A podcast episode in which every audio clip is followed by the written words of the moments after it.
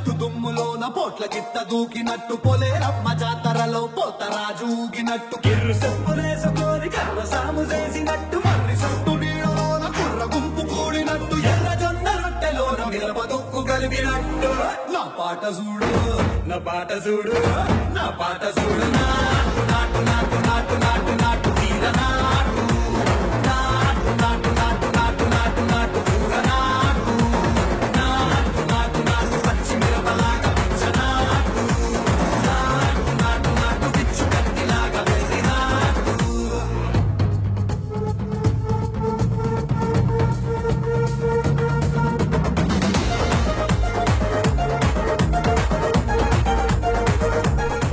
Escuchando, que fue la selección musical de Gaby Pintos hoy, es la ganadora del Oscar 2023 a Mejor Canción. ¿eh? Polenta tiene.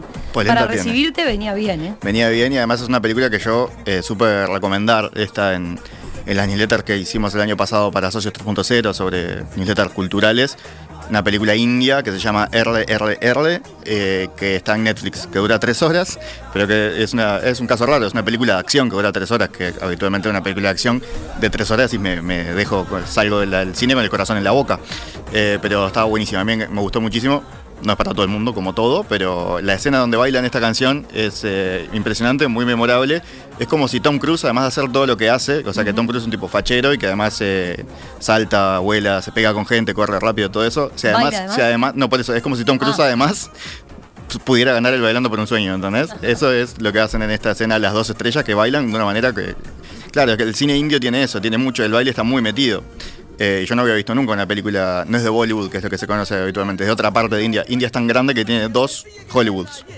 Eh, y este es de, del otro, no es de Bollywood, es del otro, pero una experiencia, es toda una experiencia de RRR. Y, ayer en la ceremonia fue uno de los puntos altos, creo. En una ceremonia chata y aburrida, uno de los puntos altos fue cuando bailaron Natu Natu, como se llama. ¿Te parece si repasamos entonces cuáles son los ganadores? Ahí decíamos, tenemos el mejor, la película, eh, perdón, la, la mejor canción de Sí. película, pero vamos por el punteo de los demás. Mejor película, empezamos por ahí. Sí, que fue la gran ganadora de la noche. Con un, con un título sencillo, ¿no? Sí, todo en todas partes al mismo tiempo. Eso. Everything Everywhere All at Once. Una película, eh, ¿te acordás que la otra vuelta yo decía películas chicas, películas grandes? Y me decías, Sí. ¿cómo es eso? Bueno, esta es una película, película chica. Una película de presupuesto relativamente bajo, eh, de un estudio independiente que se llama A24, que sorpresivamente se convirtió en un fenómeno eh, tanto de público como, bueno, de crítica, eh, que a mí no me gustó particularmente, pero que sí celebro que haya ganado porque es una película rara. Y muchas veces en los Oscars ganan películas muy convencionales, hechas pensando en ganar premios, que después a los par de años todo el mundo se las olvida. Caso, no sé, Dos años de esclavitud, eh, eh, el Green Book, películas que al, al poquito tiempo, Moonlight, no sé, yo- nadie se las acuerda. Eh, pero esta probablemente sí las recordemos en un tiempo porque por eso, por la rareza, por la particularidad de que una película hecha por dos dementes, como son estos dos directores que se llaman los dos Daniel y entonces firman como los Daniels. eh, que vienen del mundo del videoclip y hacer videoclips también muy raros y que antes tenían una película sobre un cadáver, eh, un tipo que está con un cadáver en una isla y, y tienen como secuencias en las que el vuelan con el cadáver, no sé, como una cosa, tipos que hacen cine raro, eh, O sea, esa es la declaración. surrealista, loco, raro. todo en todas partes al mismo tiempo, sí. Es ciencia ficción. Es sí, eh, tiene que ver con el multiverso, es una... Eso, multiverso. Eh, eh, Sí. para, para arrancar, expliquemos el término, porque estamos muy Está familiarizados muy con moda. el metaverso, Sí. pero el multiverso me mató. Bueno, porque no seguís el mundo de los cómics, lo que pasa, pero el multiverso viene de- justamente, es como la teoría de teoría de cuerdas, tipo de realidades alternativas, ¿no? Como decir que hay eh, muchos universos paralelos donde estamos vos y yo en este estudio de radio, pero capaz eh, en otra vos tenés el pelo verde, ¿no? Como donde hay pequeñas variantes porque hubo pequeños cambiecitos, ¿no?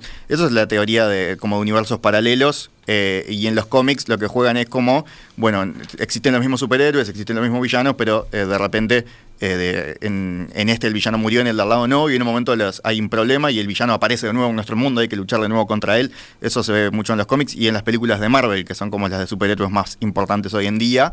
Eh, en las series de, de superhéroes también se está, está muy de moda. Y también est- está en otras, estamos como saturados de multiverso, lo que nos gusta esto. Por ejemplo, Rick and Morty, que es una serie eh, animada muy exitosa, también juegan con lo mismo. Como que ellos tienen una pistola con lo cual hablan un portal y pasan al universo de al lado y así van saltando entre universos y, juegan con eso mucho. esta gente estaba mirando un día Rick and Morty y dijo, eh, qué divertido sería poner a mi madre en esto, dijo Daniel Kwan, que es uno de los dos directores, eh, hijo de inmigrantes asiáticos, y bueno, hicieron eso. La película es sobre eh, una familia de inmigrantes asiáticos, justamente, que tienen una lavandería y la madre, la, la matriarca de la familia, que es eh, Michelle Yeoh, una actriz que es conocida por eh, películas de artes marciales, es, es malaya, pero se hizo famosa en Hong Kong, al tiempo cruzó a Estados Unidos y hizo carrera también ahí. Michelle Yeoh es como una señora, bueno, ya mayor, de, de que vive de eso, vive de una de Lavandería. tener una lavandería, y en un momento aparece su marido, pero de otra dimensión, de un universo paralelo, y le pone una, un- una especie de instrumento con el cual ella puede empezar a saltar dimensiones y le dice, te necesitamos para salvar, salvar el- no el universo, sino el, todos los universos, ¿no? toda la realidad, eh, porque hay una, una especie de ser, esto, cuanto más la cuento, más rara es, ¿no? Sí. Una especie de ser mitológico que estaba eh, tratando de destruirlo todo y que resulta ser la hija de ellos, pero de otro universo. Eh, y, y entonces es muy rara la película por no solo por lo que te estoy contando, porque podría ser extremadamente convencional igual dentro del, como te digo, de películas de superhéroes que juegan con esto, pero también por, por las cosas que van viendo, es como que intentan romper, es- es un asalto a los sentidos la película. En momentos es que decís que estoy viendo, ¿no? Hay una escena en la que son eh, madre e hija, en un universo son dos rocas, entonces hay una escena en la que son dos rocas que hablan entre sí. Y, y bueno, ese es el tipo, el tono de la película es ese, es como una película eh, demente, pero al mismo tiempo también es como muy melodramática y como que no se decide ser, para mí si quiere ser más graciosa, más triste y por eso a mí no me gustó mucho, pero celebro que haya ganado de nuevo algo raro. Bien. A mí el cine raro me gusta, lo celebro. Y ganó de todo, ganó mejor Yo actriz. te iba a decir eso, a ver, repasando. Mejor película decíamos, mejor director, mejor actriz prota- protagónica, mejor actriz de reparto. Actor de reparto actor- también. Actor de reparto también, mejor guion original. No le faltó casi nada. Y eh, mejor montaje, el montaje es... eh, este salto entre universos hace que era obvio que iban a ganar porque el montaje es como muy acelerado. como- no, no quiero ni pensar cuánto tiempo estuvieron para armar esta película en una sala de edición. Eh, y tengo entendido que es la, lo- los que se consideran los, los Oscar importantes, eh, pero después hay los pequeños, los rubios técnicos, y, y el guion que lamentablemente también cuenta como, como pequeño, pero de los importantes, mejor película, mejor director y los cuatro premios de actores, es la película que tengo entendido que ganó más en la historia. Solo le faltó mejor actor protagónico, pero porque no tenía a nadie nominado, porque de hecho no había ningún actor masculino que tuviera un rol tan importante en la película. Hay uno que él tiene un, un rol clave, pero estaba nominado a mejor actor secundario y de hecho lo ganó. Eh, pero ganó todo, fue una, una cosa así, arrasó, arrasó con los premios Oscar. Eh, siete se llevó, si no me equivoco. ¿Qué otro rubro destacamos? A ver. Bueno, ahí está eh, el mejor actor. Eh, me- de actores me quedo con dos para destacar. Mejor actor que lo ganó Brendan Fraser, que te acordás que lo habíamos mencionado cuando hablamos de las nominaciones a los Oscars. El actor de eh, La momia, de George de la Selva, películas de los 90 hasta principios de los 2000.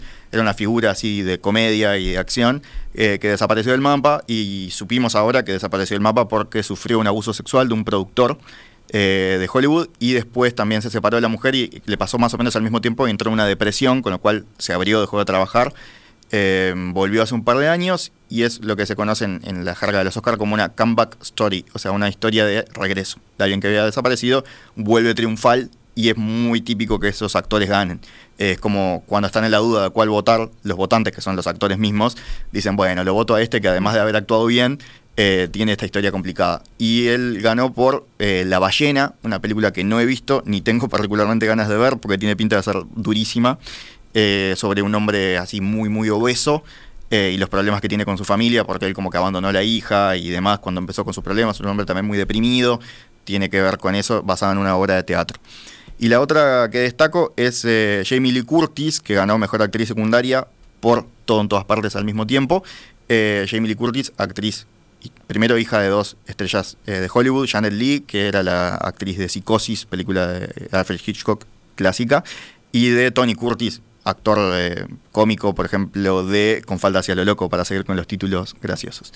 Eh, que dos actores históricos que nunca habían ganado un Oscar. Y ella también, con una carrera de 40 años, 46 años, si mal no recuerdo, desde el estreno de Halloween, que es del 70 y pico, eh, con una gran carrera en, en cine de acción, cine de terror, de comedia, hizo Viernes de Locos con Lindsay Lohan, yo me la acuerdo sobre todo por eso. Una actriz muy querida que nunca había hecho papeles por los cuales ganar Oscar, entonces tampoco nunca había hecho nada. Y bueno, sorprendió ayer, no era la favorita.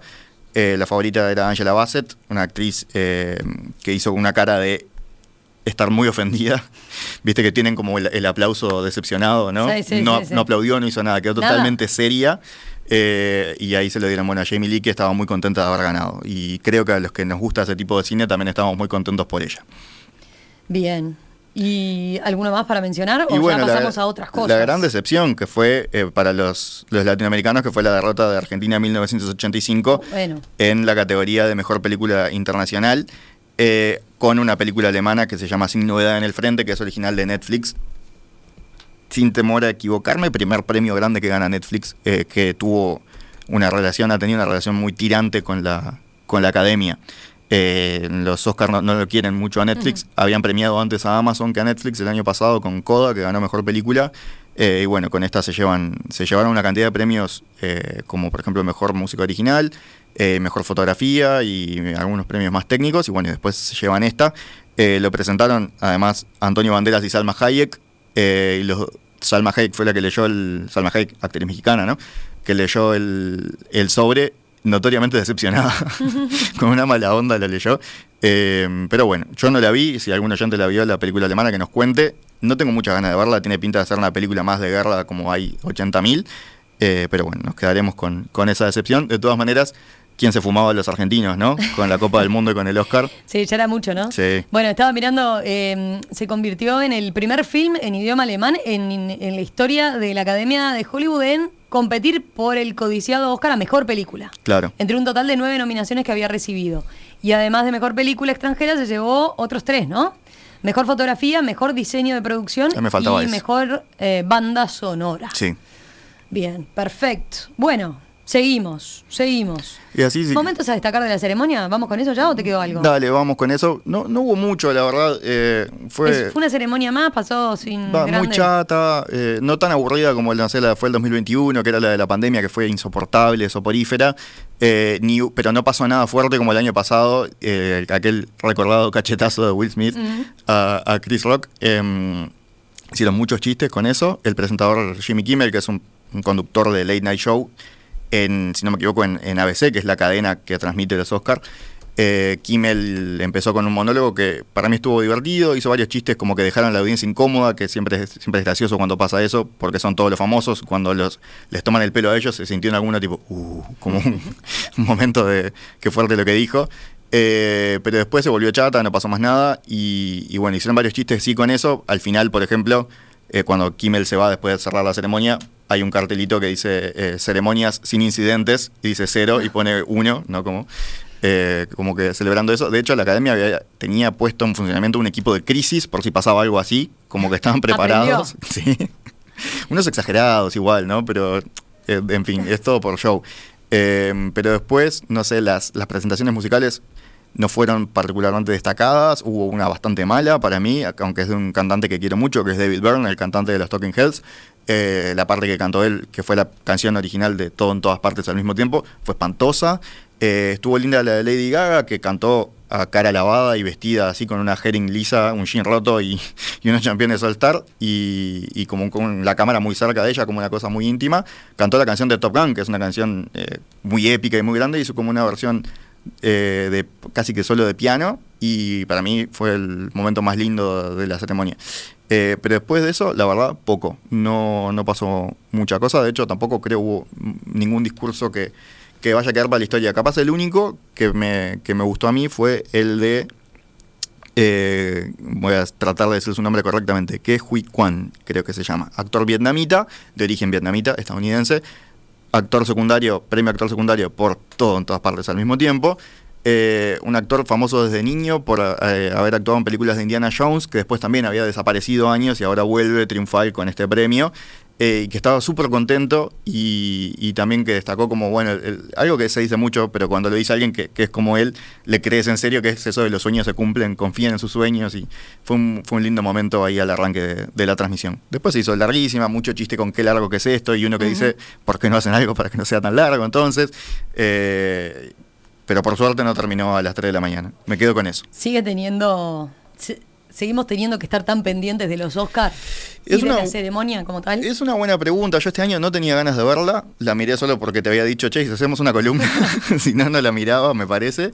terminaba... Pero teníamos que saber quién eran los ganadores de la penca. de- Bueno, de- claro, pero eso lo podía mirar, Mundo. lo podía mirar al otro día. con- Bueno, tenés razón, es cierto. Eh, lo hablaba ahora con, con nuestra compañera Steffi Yedwa, que me dice, le estaba explicando yo cómo hay campañas que se arman con muchísima plata que se pone para ganar premios. Y me dice, pero entonces no gana el mejor, gana el que tiene la mejor campaña. Y le digo, bueno, la verdad es que sí, no gana el mejor en los Oscars. Y entonces, ¿por qué le damos tanta bola? Y bueno, tiene mucho de show, mucho de... mm, Hay muchísimas películas históricas que, que nunca ganaron nada, como Ciudadano Kane. Hay muchas películas que ganaron un montón de premios y nadie se las acuerda. Entonces, la verdad es que me queda la duda si hay que darle tanta bola o no. La del año que viene seguramente la voy a volver a ver. Pero cada vez le tengo. Cada vez me acuerdo más de que vos me dijiste un día. Si te parece tan aburrida, ¿por qué la seguís mirando? Y cada vez me lo cuestiono más. Y todos los años es el mismo, la misma pregunta, el mismo planteo. Bueno, ¿y podemos anunciar los ganadores ya o no? ¿Estás, calculando todavía? ¿Estás con las planillas de Excel? No, tu- tuve Ahí. la suerte, sabes que te, tuve miedo de eso, ¿no? Porque como le hicimos medio, medio, ¿cómo se dice? Eh, artesanal, tuve miedo de estar mucho rato. Por suerte partic- participó un montón de gente. Qué bueno eso, ¿eh? Sí, la verdad que sí, de la, de la penca de, en perspectiva. Y el ganador se llama Pablo. Nos vamos a comunicar con él, no tengo acá su apellido, pero metió 19. Dic- Embocó de las 23 categorías, embocó 19. Ese fue nuestro ganador. ¿De las De las di- 23 categorías, 19? 19. Ah, todo clarito. Yo metí 14. Y, y vos sos el que sabe de cine Y acá. dije, Se supone que sabe montones de Dije, cine. si gano no me lo van a dar a mí. representante 14. 14 nomás, ahí morí. Bastante bien igual. Eh, anduviste muy bien. Bastante bien. Te fue mejor, bueno. mejor en esta que en la penca del mundial, creo. No, la pena mundial sí. No, quedé segundo al final, ¿no? Yo no, me acuerdo sé. ni quién ganó. No sé, vamos a revisar los Yo no me papeles. acuerdo de quién ganó. Pero entonces, 19 metió Pablo. Laura ganó, nuestra compañera Laura, la gerente comercial. Laura Rinaldi ganó no, la después no, me acordaba después, cómo habíamos seguido después. Bueno, acá entonces Pablo, felicitaciones al ganador, se hizo acreedor de una TV. De una TV de 55 pulgadas. ¿Qué te parece? Ya nos pondremos hoy, en- ahora Se en la tardecita, en un comunicación con él. Una panzada de, de- de buenos films. Seguro. Y los va a ver espectacular. Seguramente. Esperemos que no piratee, que los mire en buena calidad en serio. Para aprovechar justamente Claro. la calidad de imagen que va a tener. En perspectiva, una invitación para observar el Uruguay y el mundo también en las redes sociales. Seguinos en Facebook, Instagram y Twitter.